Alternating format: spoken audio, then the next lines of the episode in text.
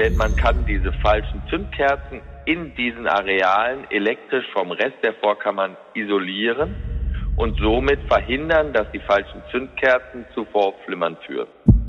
Zunehmend sehen wir eben auch, dass die Patienten sagen, ich möchte nicht für den Rest meines Lebens Medikamente nehmen, sondern ich möchte, dass das mit einem Eingriff behoben wird. Ich sage immer, Zahnarzt ist schlimmer. Impuls. Impuls. Wissen für Ihre Gesundheit. Wir sprechen mit Herzspezialisten und Herzpatienten locker und lehrreich über das zentrale Organ, unser Herz. Denn Ihre Gesundheit ist uns eine Herzensangelegenheit. Impuls. Impuls. Der Podcast der Deutschen Herzstiftung. Für alle, die mehr über ihr Herz wissen wollen. Hallo und herzlich willkommen zu einer neuen Folge von Impuls. Heute geht es darum, wie man anhaltenden Beschwerden durch Vorhofflimmern zu Leibe rücken kann. Denn ein ständig wiederkehrendes Herzrasen und Herzstolpern ist für Betroffene nicht nur beängstigend. Die unrhythmische Pumpfunktion des Herzens fördert auf Dauer auch das Entstehen von Herzschwäche und Herzklappenschäden. Häufig wird dann eine Katheterablation vom Arzt empfohlen. Doch dieser Eingriff in Narkose schreckt viele Betroffene zunächst ab. Wann macht also eine Ablation wirklich Sinn? Darüber spreche ich heute mit Professor Dr. Thomas Denecke. Er ist Chefarzt am Rhön-Klinikum in Bad Neustadt an der Saale und Experte für Rhythmologie und interventionelle Elektrophysiologie. Das ist der Begriff, unter den die Katheterablation auch fällt. Zudem ist er Mitglied im wissenschaftlichen Beirat der Herzstiftung. Mein Name ist Ruth Ney. Ich bin Medizinredakteurin bei der Herzstiftung und heute leider etwas erkältet, wie man vielleicht hört. Hallo Professor Denecke, ich freue mich, Sie am Telefon begrüßen zu dürfen. Hallo Frau Ney, vielen Dank für die tolle Einführung und ähm, auch ich bin ein bisschen erkältet. Insofern passen wir da gut zusammen, glaube ich. Alles klar. Tja, Professor Denecke, wie kann ich mir das denn überhaupt mal vorstellen, dass mit einem Katheter, der in mein Herz geschoben wird, mein Vorhofflimmern beendet wird? Vielleicht können Sie dazu kurz vorab erläutern, was der eigentliche Mechanismus des Vorhofflimmerns überhaupt ist. Ja, sehr gerne. Also es ist folgendermaßen. Vorhofflimmern ist die häufigste Rhythmusstörung, mit der wir es zu tun haben. In Deutschland gibt es circa zwei Millionen Menschen, die Vorhofflimmern haben. Es ist auch nicht so, dass alle darunter leiden, aber ein Großteil dieser Patienten hat schon Einschränkungen in Bezug auf ihre körperliche Belastbarkeit oder ähnliches. Es ist so, dass der Ursprung dieses Vorflimmerns in der linken Vorkammer zu sehen ist und dort am häufigsten falsche Zündkerzen sind, die in den sogenannten Lungenvenen, also den Einmündungen der Gefäße aus der Lunge in die linke Vorkammer kommen. Diese Lungenvenen sind dann letztendlich auch das Ziel der Katheterablation, denn man kann diese falschen Zündkerzen in diesen Arealen elektrisch vom Rest der Vorkammern isolieren und somit verhindern, dass die falschen Zündkerzen zu Vorflimmern führen. Das ist ganz grob das, was man mit der Katheterbehandlung macht. Das hört sich jetzt alles sehr schwierig und komplex an ist aber aktuell ein absolutes Standardverfahren. Und diese Katheterablationen, die werden ja auch sehr häufig in Deutschland gemacht. Vereinzelt heißt es sogar, wir seien Ablationsweltmeister. Und wenn man sich die Zahlen anschaut, dann haben die Herzablationen ja auch bis 2019 kontinuierlich zugenommen. Haben wir denn so viele Patienten mit Vorhofflimmern? Absolut. Also ich glaube, dass man, wenn man das äh, fair sich anschaut, es eher so ist, dass deutschlandweit zu wenig abladiert wird gerade die neuesten Studien zeigen ja auch, dass wirklich die Katheterbehandlung bei einem Patienten, der durch dieses Vorhofflimmern eingeschränkt ist, der also in Bezug auf seine äh, Lebensqualität reduziert ist durch das Vorhofflimmern, dass die beste Therapiestrategie die Katheterablation ist. Und ähm, wir gehen davon aus, dass, wir wissen es nicht genau, aber wir gehen davon aus, dass es deutschlandweit so circa 100 bis 150.000 Ablationen für Vorhofflimmern pro Jahr durchgeführt werden. Wenn Sie jetzt mal die zwei Millionen hochrechnen und sagen, davon sind 70 Prozent symptomatisch, dann haben wir noch eine ganze Menge zu tun. Mhm. Und trotzdem, viele Patienten sind ja zunächst einmal ängstlich und zögerlich, wenn ihnen eine solche Ablation vom Kardiologen empfohlen wird. Wann ist denn nach Ihrer Erfahrung für Patienten mit Vorhofflimmern der richtige Zeitpunkt gekommen, tatsächlich eine Ablation durchführen zu lassen? Oh, das ist eine nicht ganz einfache Frage, Frau Ney. Es ist letztendlich so, dass das natürlich immer eine individuelle Entscheidung ist zwischen Patient und Arzt. in der Regel die Patienten, die wir zur Vorhofflimmerablation vorgestellt bekommen, sind die Patienten, bei denen Vorhofflimmern zu einer deutlichen Beeinträchtigung der alltäglichen Lebensqualität führt. Diese Beeinträchtigung kann äh, bis zu einer kompletten Bettlägerigkeit gehen. Es kann aber auch sein, dass es lediglich eine leichtgradige Einschränkung der Belastbarkeit ist. Herzrasen, verstärkter Herzschlag, das alles sind mögliche Symptome des Vorhofflimmerns. Und die Katheterablation kann diese unterdrücken bis komplett eliminieren.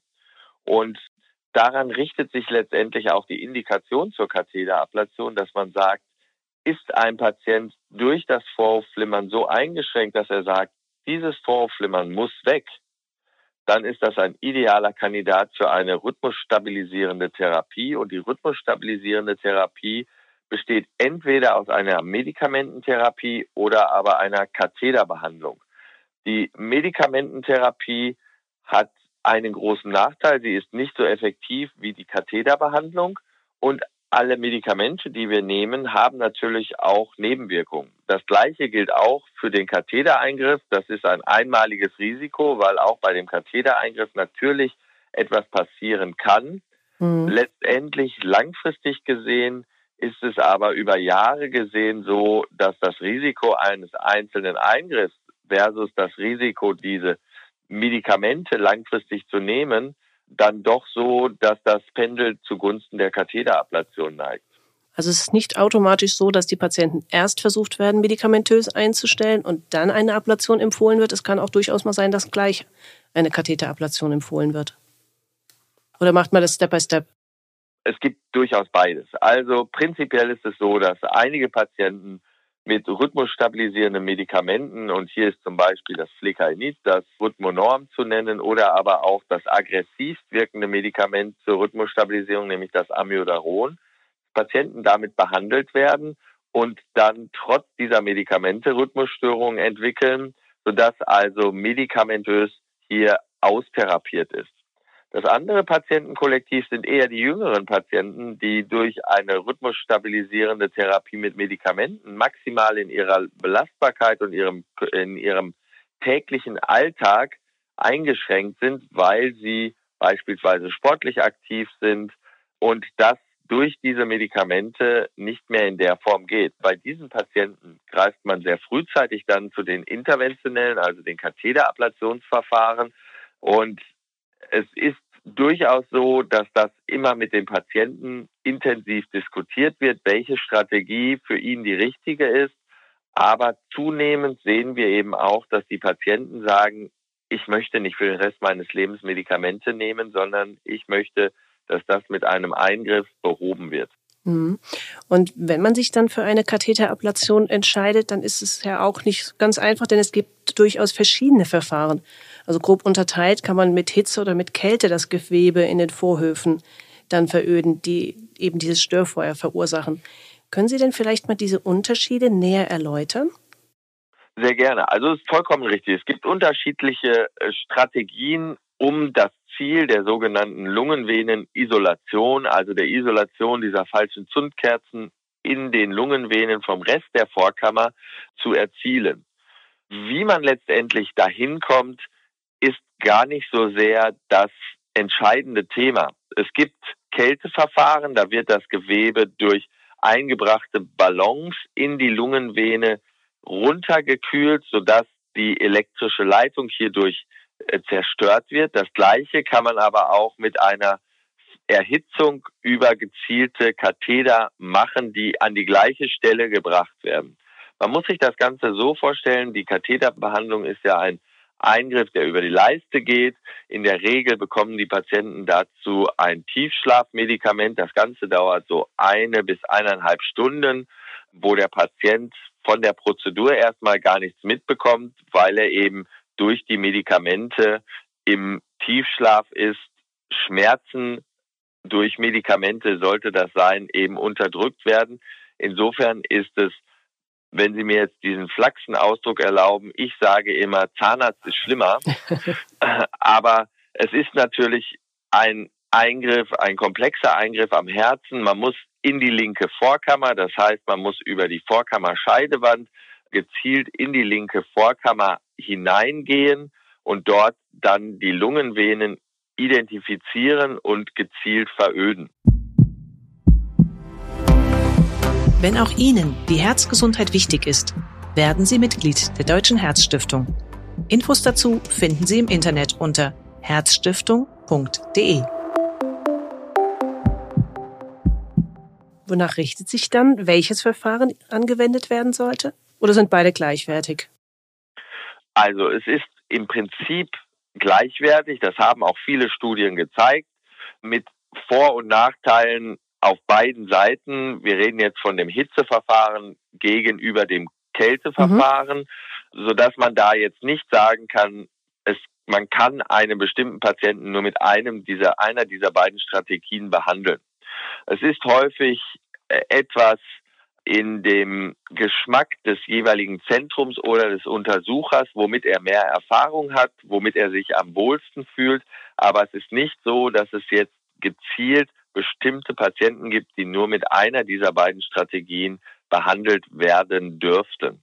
Insofern ist es auch vom Outcome, von dem Effekt der Behandlung sehr vergleichbar.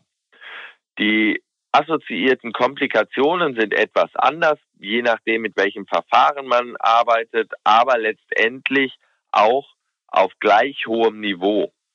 Das heißt, wenn man hier in ein erfahrenes Zentrum geht, um sich an dem Vorhofflimmern Katheter abladieren zu lassen, so erhält man dort die bestmögliche Therapie, unabhängig davon, ob das mit Hitze oder mit Kälteverfahren passiert. Und da gibt es ja auch eine spezielle Zertifizierung von der Deutschen Gesellschaft für Kardiologie, also damit man so eine Art Qualitätssiegel hat und weiß, okay, hier bin ich gut aufgehoben. Sehr richtig. Also in der Deutschen Gesellschaft für Kardiologie haben wir uns so ein bisschen auf die Fahne geschrieben, eben diese Qualitätsstandards zertifizierbar zu machen. Das heißt, es gibt bestimmte Zentren in Deutschland, die von der DGK begutachtet werden. Das heißt, in diesen Zentren hat man einen gewissen Qualitätsstandard der Indikationsstellung, der Behandlung, der Auswahl dieser Patienten, der Nachsorge dieser Patienten, aber auch des möglichen Komplikationsmanagement sollte es mal, und es ist selten, aber es kann vorkommen, sollten mal Komplikationen auftreten. Können Sie da so eine Einschätzung geben bei den Komplikationen? Also man spricht ja, es kann zu Blutungen in den Herzbeutel kommen, es kann aber auch ein Schlaganfall induziert werden oder zu Blutungen an der Einstichstelle. Es gibt Verletzungsgefahr unter Umständen durch die Hitze an der Speiseröhre. Wie oft kommt sowas überhaupt vor? Also so eine Zahl, ja, um sich was vorstellen zu können. Also je nachdem, in welche äh, Studie und in welche Definition man schaut, sind die relevanten Komplikationen im Bereich von ein bis zwei Prozent selten auch mal höher. Das heißt, zu relevanten Komplikationen zählen dann eben die Schlaganfälle, zählen dann auch eine mögliche Herzmuskelverletzung mit Einblutung in den Herzbeutel. Alles das ist extrem selten, zum einen durch die vielen technologischen Verbesserungen, die in den, im Laufe der letzten Jahre auf den Markt gekommen sind, zum anderen aber auch durch die Erfahrung der Untersucher. Wenn ich zurückdenke an die Zeit, wo ich angefangen habe, Katheterablationen durchzuführen, da war das eine sehr, sehr seltene Prozedur, die Vorhofflimmerablation. Da wurden gerade die ersten Patienten Vorhofflimmer abladiert. Davor gab es nur in Anführungsstrichen einfachere Rhythmusstörungen, die mittels Katheterablation angegangen wurden. Heutzutage ist es die häufigste äh, Prozedur, die wir überhaupt in der Katheterablation machen, nämlich die Katheterablation vom Vorhofflimmern. Das heißt also, wir haben sehr, sehr viel gelernt. Komplikationen sind sehr selten und wenn Sie mich jetzt gezielt fragen, was ist das häufigste, was passiert, dann ist es der blaue Fleck in der Leiste, der auch schon selten ist, der aber zum Teil auch immanent dessen, dass man eben das Blut dünnflüssig halten muss für die Prozedur, um Schlaganfälle zu verhindern, auftreten kann. Es können Schlaganfälle dabei auftreten, ist extrem selten. Es kann eben auch eine operationsbedürftige Komplikation mit Verletzung des Herzmuskels auftreten, mit Blutung in den Herzbeutel. Auch das ist extrem selten in den Zertifizierungsprozessen, die wir jetzt so im Rahmen der Deutschen Gesellschaft für Kardiologie gemacht haben, haben wir gesehen, dass im deutschlandweiten Spektrum der behandelnden Zentren es wirklich weit unter dem liegt, was wir in den offiziellen großen Studien sehen. Insofern sind wir da in Deutschland wirklich gut. Sehr beruhigend, das zu hören. Und gleichzeitig wird ja aber auch noch an weiteren neuen Verfahren gearbeitet, die noch schonender und sicherer arbeiten sollen. Also ich, nicht nur Hitze und Kälte, sondern sogenannte nicht thermale Energieformen werden da eingesetzt. Da wird zum Beispiel als Einnahme oft von einer Pulsed Field Ablation oder Elektroporation gesprochen. Was ist denn genau damit gemeint oder was passierte und für wen ist das ideal? Ja, das ist eine ganz interessante Geschichte, denn diese Pulse Field Ablation oder Elektroporation kommt an sich nicht aus der Kardiologie, sondern dort wird die Zellmembran durch nicht thermische Energie durchlöchert und führt dazu, dass gezielte Zellen ausgeschaltet werden können. Ob jetzt alles nur gut und äh, schön ist mit der Pulse-Field-Ablation, bleibt aber wirklich abzuwarten, weil wir einfach langfristig gesehen noch kaum Daten haben. Es gibt jetzt neuerdings eine, die Analyse der ersten Real-World-Daten, wie man so schön sagt, zu dieser Therapie, die sehr, sehr vielversprechend ist. Es scheint sehr effektiv zu sein. Es ist ein sehr schnelles Verfahren, was sehr komplikationsarm zu sein scheint. Insofern ist es durchaus eine wirkliche Alternative zu den anderen Verfahren. Und vom Bauchgefühl her wird sich die Pulse-Field-Ablation oder die Elektroporation in der Zukunft auch durchsetzen. Mhm. Wie kann man denn sich das im Augenblick vorstellen bei den etablierten Verfahren? Wie stehen denn da die Erfolgsaussichten, dass das Vorhofflimmern weggeht? Das hängt von vielen Faktoren ab. Zum einen hängt es davon ab, wie lange besteht dieses Vorhofflimmern schon? Seit wann hat der Patient durchgehendes Vorflimmern oder hat er nur episodenhaftes Vorgehen? Das sind alles so Dinge, die wir zumindest mit ins Kalkül ziehen, wenn wir dem Patienten eine ungefähre Hausnummer sagen wollen, wie effektiv die Prozedur sein kann. Letztendlich hängt aber viel wirklich davon ab, ob die Vorkammer schon durch die Rhythmusstörungen geschädigt ist. Das heißt, wir sehen bei einzelnen Patienten Vernarbungen in der Vorkammer, die auch nicht zurückdrehbar sind. Das heißt, das führt wiederum dazu, dass bei diesen Patienten die Erfolgsaussichten schlechter sind als bei jemandem, der einen ganz gesunden linke Vorkammer hat. Bei diesen Patienten mit gesundem linken Vorkammer, wo der Mechanismus ganz überwiegend diese falschen Zündkerzen sind, sind die Erfolgsaussichten, dass nach der ersten Prozedur kein Vorflimmer mehr auftritt, bei über 80 Prozent. Mhm. Und hat das Ganze auch Einfluss vielleicht auf meine Lebenserwartung und das Schlaganfallrisiko, was ja doch bei Vorflimmern deutlich erhöht ist? Also gut, dass wir das nochmal einmal äh, besprechen, denn Vorflimmern ist ja für circa jeden dritten Schlaganfall in Deutschland verantwortlich. Unbemerktes Vorflimmern kann dazu führen, dass sich Blutgerinnselchen in den Vorkammern bilden, die dann zu einem Schlaganfall führen können, wenn sie losgeschwemmt werden. Deswegen die effektivste Therapie und Prophylaxe dagegen sind die Blutverdünner. Je nach individuellem Risikoscore müssen also Patienten mit Vorhofflimmern Blutverdünner nehmen. Und das ändert sich auch erstmal nicht, wenn man das Vorhofflimmern abladiert. Insofern gibt es nur viele, viele Hinweise dafür, dass eventuell die Lebensdauer von Patienten, die vom Vorhofflimmern effektiv abladiert sind, besser ist. Aber aktuell gibt es keinen klaren Hinweis dafür, dass das auch der Grund wäre, wieso man Vorflimmern behandeln sollte.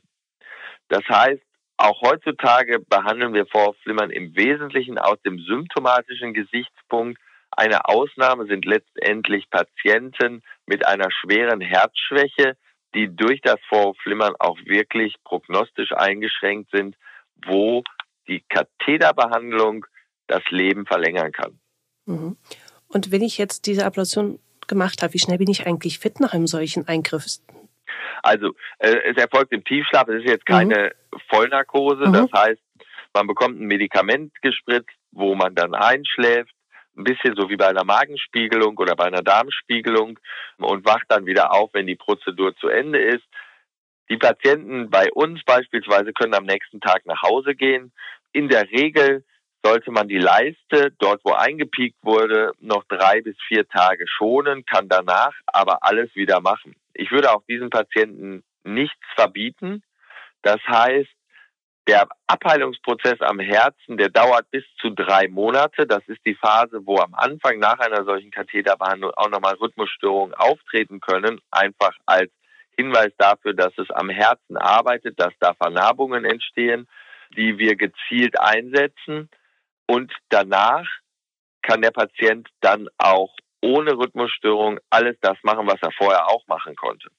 Nur eben ohne die störenden Rhythmusstörungen, wenn es denn effektiv war. Insofern ist der Patient da sehr schnell wieder nach fit.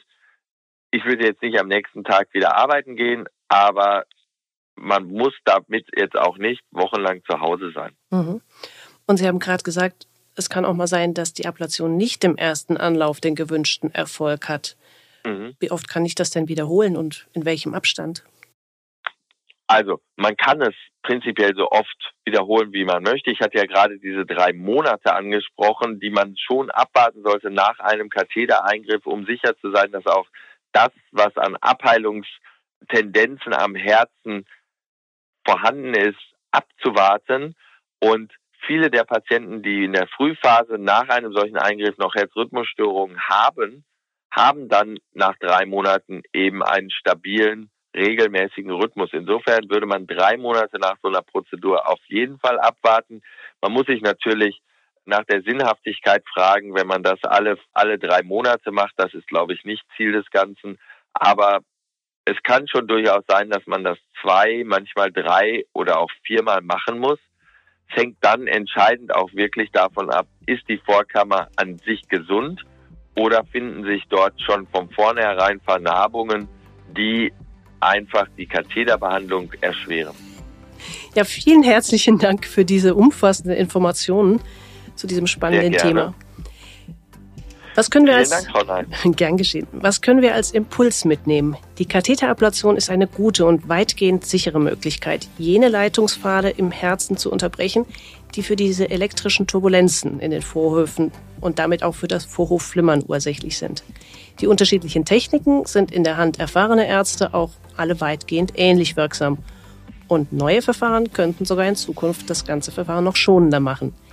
Wichtig ist mit Sicherheit ein ausführliches Gespräch vorab, damit eventuelle Ängste an- und ausgesprochen werden können. Mehr zum Thema Vorhofflimmern und den Behandlungsmöglichkeiten erfahren Sie übrigens in der umfangreichen Broschüre der Herzstiftung Turbulenzen im Herzen. Sie ist zu bestellen auf der Website der Deutschen Herzstiftung. Ja, und ich sage damit Tschüss für heute. Bleiben Sie gesund und ich freue mich, wenn Sie auch das nächste Mal wieder zuhören bei Impuls Wissen für Ihre Gesundheit.